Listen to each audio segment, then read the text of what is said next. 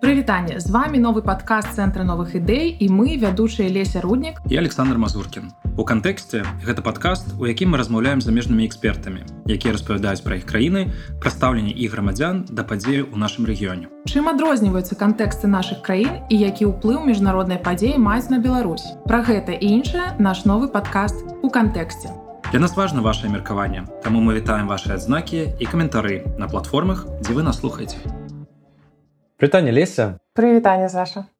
Сёння мы будзем размаўляць пра далёкую краіну ад беларусі гішпанію скажы чаму мы абралі менавіта гішпанію сёння Гішпанія паказвае нам шмат урокаў гісторыі пра тое як грамадства жыве пасля пераадолення дыктатуры мы будзем размаўляць пра тое якія ўрокі можа вынесці Беларусь з гістарычнага развіцця ў гішпаніі і пра асаблівасці увогуле гэтай краіны за апошні час нас вельмі цікавая госця распавядзі пра яе крыж. Мы яе прадставім праз хвіліначку калі пачнем выпуск але самае цікава што наша госця валода беларускай мовы просто на неверагодным узроўні.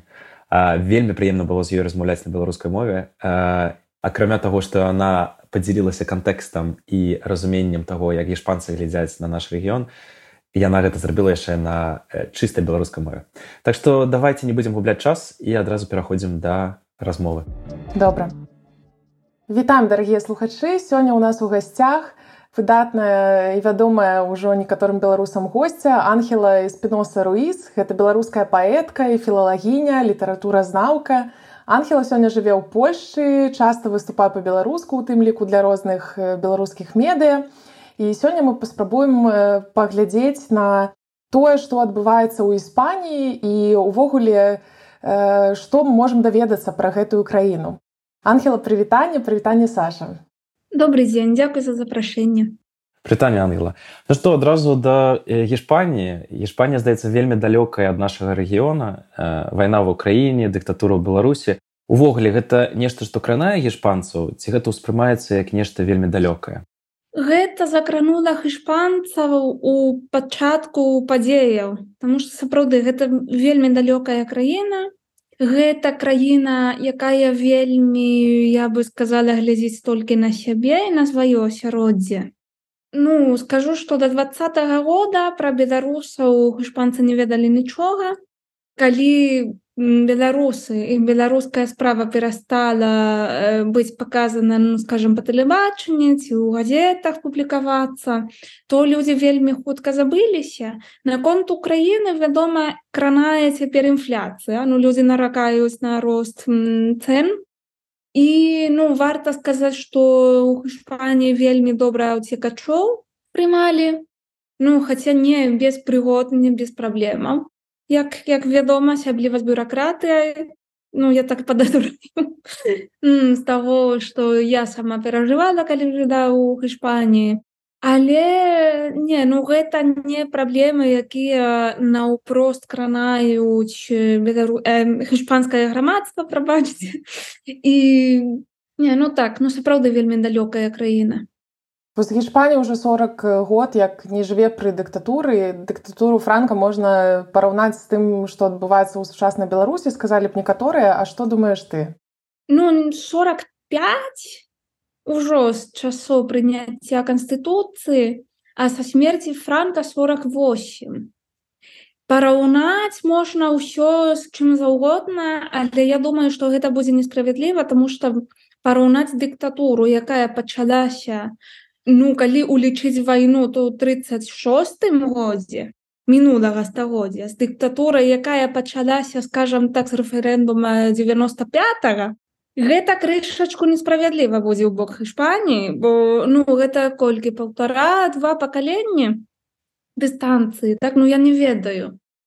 Франка быў самадастатковым адносна скажем так вельмі накіраваны і на тое каб не пускаць гэтых уплываў. Ну хаця розны ўплыву розныя эпохі былі вядома ну не не было такой фігуры як скажем Путін у Беларусі ад якога лукашенко залежыць да якога бяжыць з кожным пытаннем.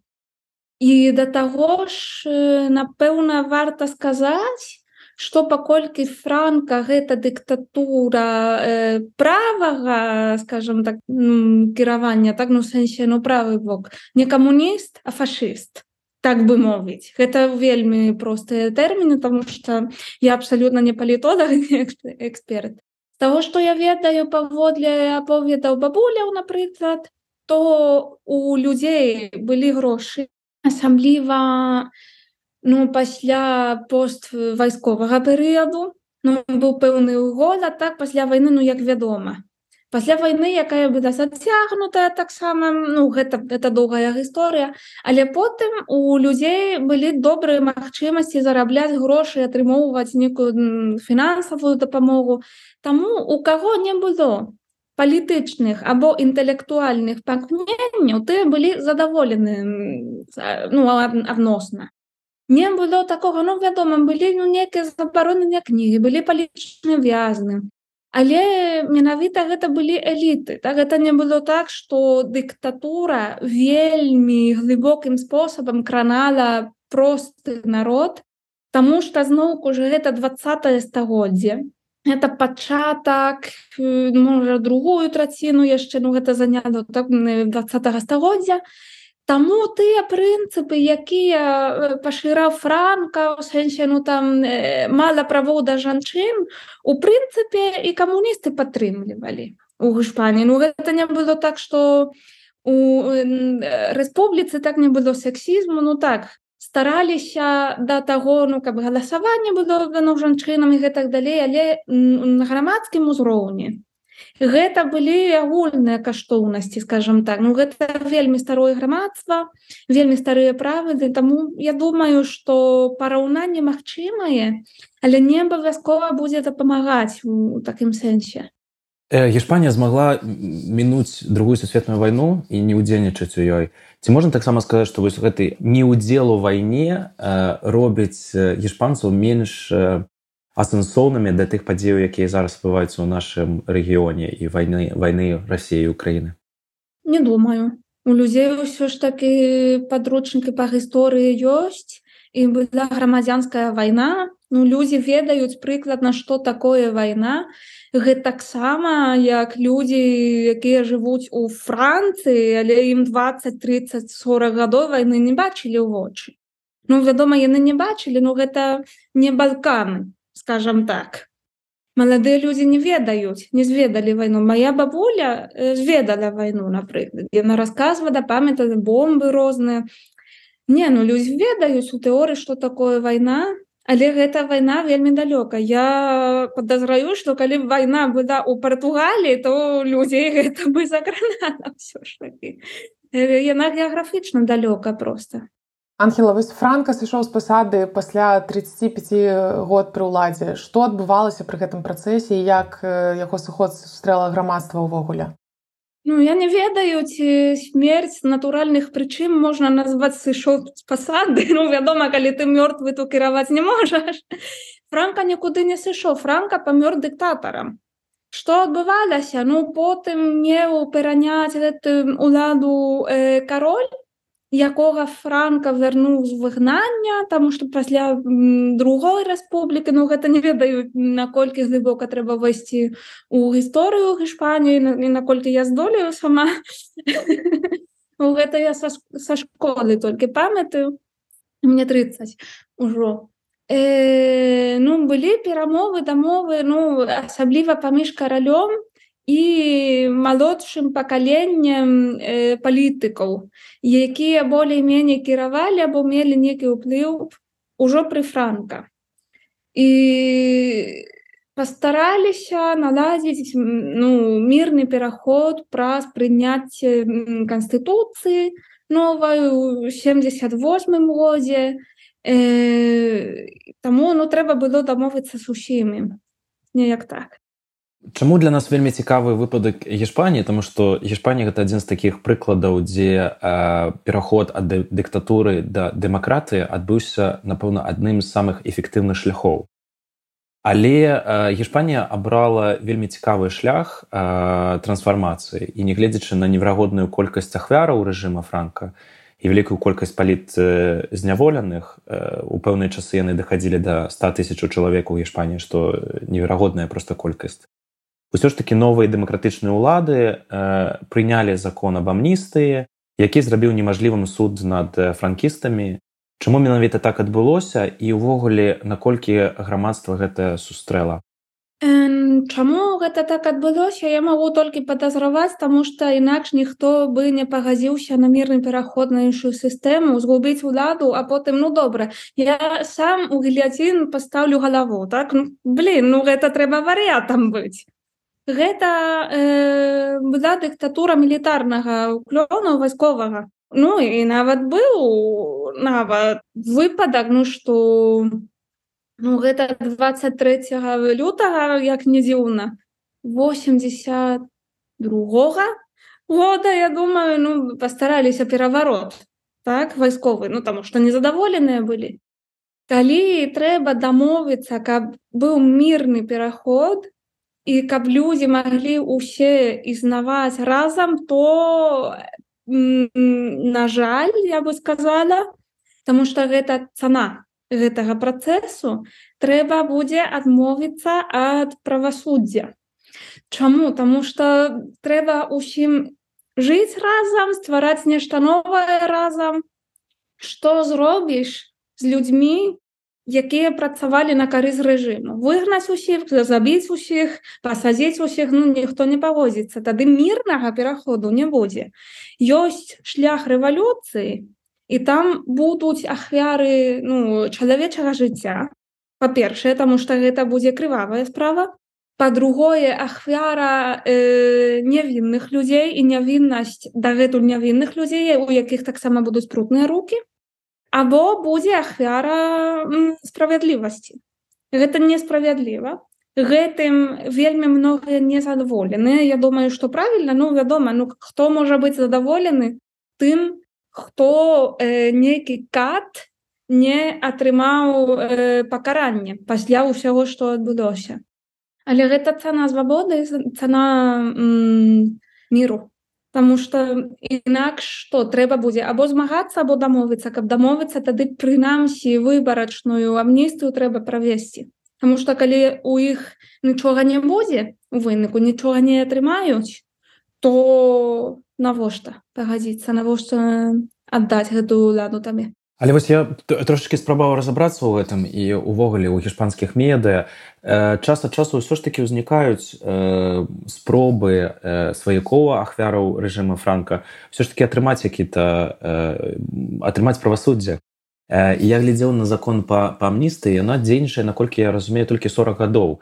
І зараз быў прыняты ці які-то новы закон про тое што ўсё ж таки магчыма можа быць будзе які-то справы разглядаць все роўна можа быць сярод тваіх сваякоў ці тваіх знаёмых хто быў я не ведаюць у кого былі ахвяры рэжыму франку. Яны як бы гэта пражылі і ўсё гэта новая старонка. Яны перагарнули гэтую старонку? Сярод маіх сваякоў былі э, браты і сёстры якія забівалі адно аднаго падчас вайны Я не думаю ну моя сям'я бедная я з працоўнага клясу сялянаў. Таму я не думаю што былі нейкія палітвязні высокага профілю якіх пасядзілі там ну, падчас вайны вядома усе э, былі ахвярамі. Потым што? Ну потым ну жылі жылі ну як маглі. Ну дзядуля ў мяне слухаў радыё Маскву быў камуністам так бы мовіць. Ну хаця чалавек не умеў чытаць пісаць пасадзілі не пасадзілі тому что ну это таксіст быў які жыў у хаце працаваў на працы ну нічога не рабы не гэта я чую больш за ўсё про тых людзей якія шукаюць э, месца пахавання сваякоў напрыклад вельмі рэдка чую пра выпадкі такога правасуддзя тому что гэта шляхта гэта людзі высокага профілю. Гэта не ведаю наколькі гэта кранае звычайных людзей. Маёй сям'і не але ну я вельмі выбачаюся я нават пра гэты новы закон не чула. Але ну вядома што будуць незадаволеныя людзі я лічу іх памкненні правільнымі. Што калі няма правасуддзя шукаць яго але я у той жа час разумею чаму у 78 калі канстытуцыя была прынятая ці яшчэ калі прынялі эту амністыю не ведаю калі. Чаму так дамовіліся? Таму што каб не буду вайны. Перагарнули старонку не перагарнули Ну гэта кожнага чалавека трэба спытаць. Асабліва у каго былі такія яўныя выпадкі. Ужо не падчас вайны тому что гэта паводле мяне ну гэта трактуецца по-іншаму і так ну там шукаюць э, ну дзе пахаваныя там шукаюць за што так Але то што падчас ужо самой дыктатуры асабліва ўжо доўга пасля вайны ну гэта высокага профілю людзі гэта не я не такога палёту птушка. Зразумела але ўсё ж таки хацелось бы таксама зразумець наколькі дагэтуль падзеленае грамадства ў гішпані вось нават у чілі з пеначетам можна з рознымі размаўляць людзьмі. Некаторыя кажуць ну, пеначет быў правільныя дыктатары гэта было правільны накірунак развіцця грамадства. А што ў гішпані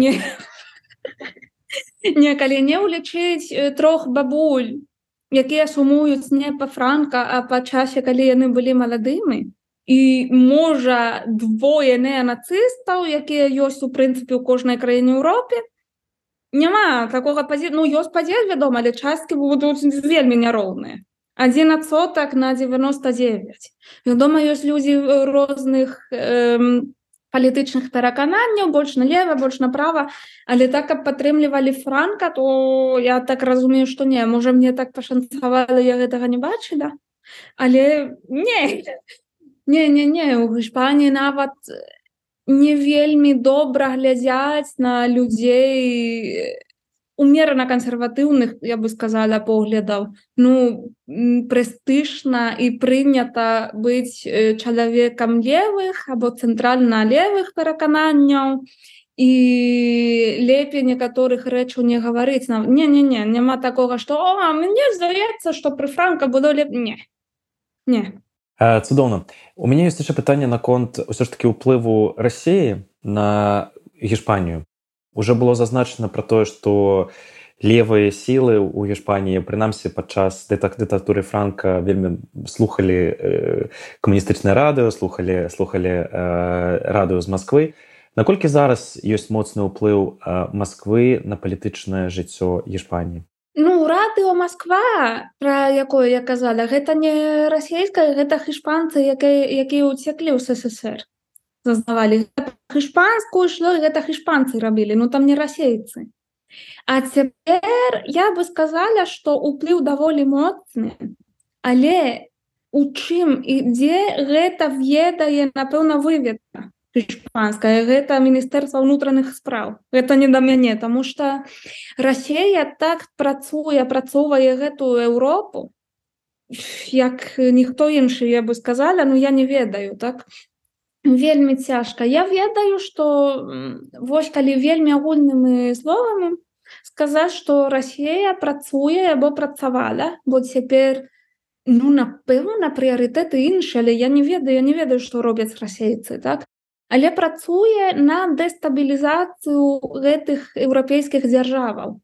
Таму что я думаю что гэта адлюстраванне гэтага страху того что Росія рассыплецца. Так як толькі ну і так мы бачым як аналітыкі кажуць пішуць што калі у Пуціна не атрымаецца перамагчы на гэтай вайне ва ўкраіне то скажем так федэрацыі конец і Расія хоча каб еўрапейскага звязу было конец і каб ну вось не былі людзі э, ну каб не працавалі разам аб'ядняна а наадварот э, каб не было гармонія каб не было магчымасці. Ну таму калі ёсць рух з мэтай падзяліць людзей бо цяпер я думаю что еўрапейскасць павінная стаяць на ну як першы прыярытэт так на першым месцы ва ўсіх людзей у Еўропе гэта ну з улікам вядома асабістых меркаванняў культуры свайго народу мовы. Гэта вядома тому что гэта частка еўрапейскіх каштоўнасцей частка іх.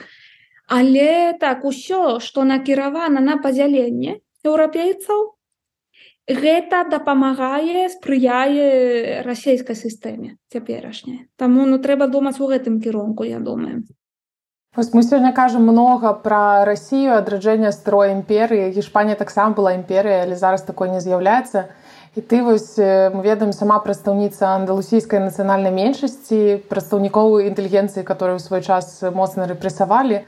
Распавядзі нам крыху больш пра тое што адбывалася з мовай і культурай андалусіі ў агулам Ну гісторыя Андалусі вельмі цікавая, таму што гэта э, заўсёды тэрыторыя, якая была на ростаннях культур, на ростаннях гандлю, напрыклад, ну гэтак далей.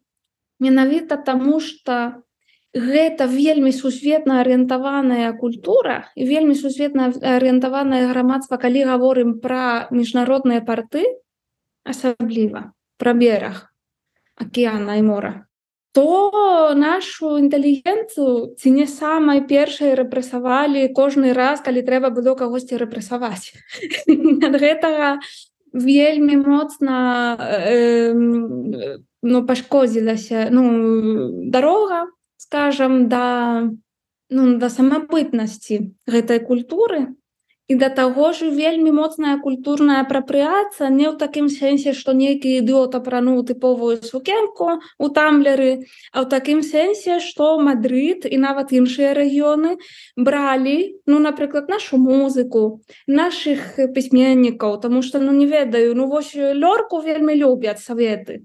Дарма. Але ну потым патлумачу можа быць чаму.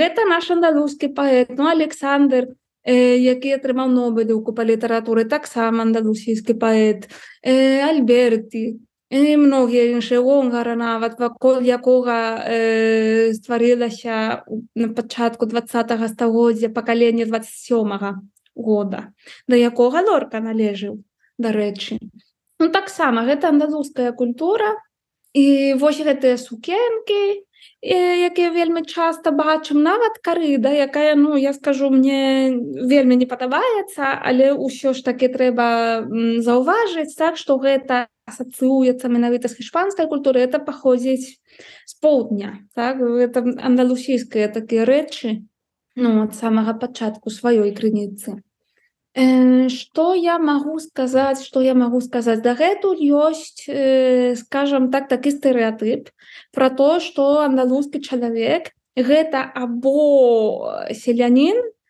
або таксама вельмі э, нізка адукаваны чалавек, які абавязкова будзе ўмець танцаваць, будзе вясёлым. Ну пратанцаваць я кажу чаму? Тому что ну вось такі стэеатып ідзе пра афрыканскія народы напрыклад ад французаў французскіх імперыялістаў я маю на маю на увазе ці нават у сша кажуць пра чорных людзей чорнаскурых что ну, ну вось яны інтэлектуальна не вельмі але добра танцуюць музыка там ну пра андалусю прыкладна такое ж самае ідзе на акцэнт людзі дагэтуль рэагуюць або паблажліва но ставяцца так ну што-нібыта ну дурным будзеш або як весельна як міла ты гаворыш ну давай ну можа жарт анекдот раскажыце што так і мы змагаемся у сМ за рэпрэзентацыю нармальных андалузскіх людзей якія атрымалі нармальную адукацыю на ўзроўні іншых раёнаў Іспаніі і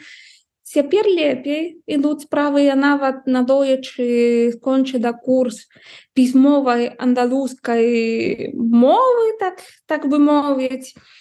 Ідуць такія ініцыятывы але вельмі адстаем і вядома я б хацела вось э, прывесці гэта ў прыклад таго што будзе з беларусамі калі забудуць канчаткова сваю мову. У нас няма мовы і у нас забралі культуру сістэматычна забіралі і у выніку ніхто пра нас не гаворыць я ведаю что до таго як я сказала то ніхто не ведаю не задумаўся что я магу належыць за некай іншай нацыянальнай меншасці бо ўсе чулі пра баскаў пра каталёнцаў пра розных там тому что у іх свая мова ёсць а у нас няма вось у чым розны вось чаму важна ведаць беларускую мову.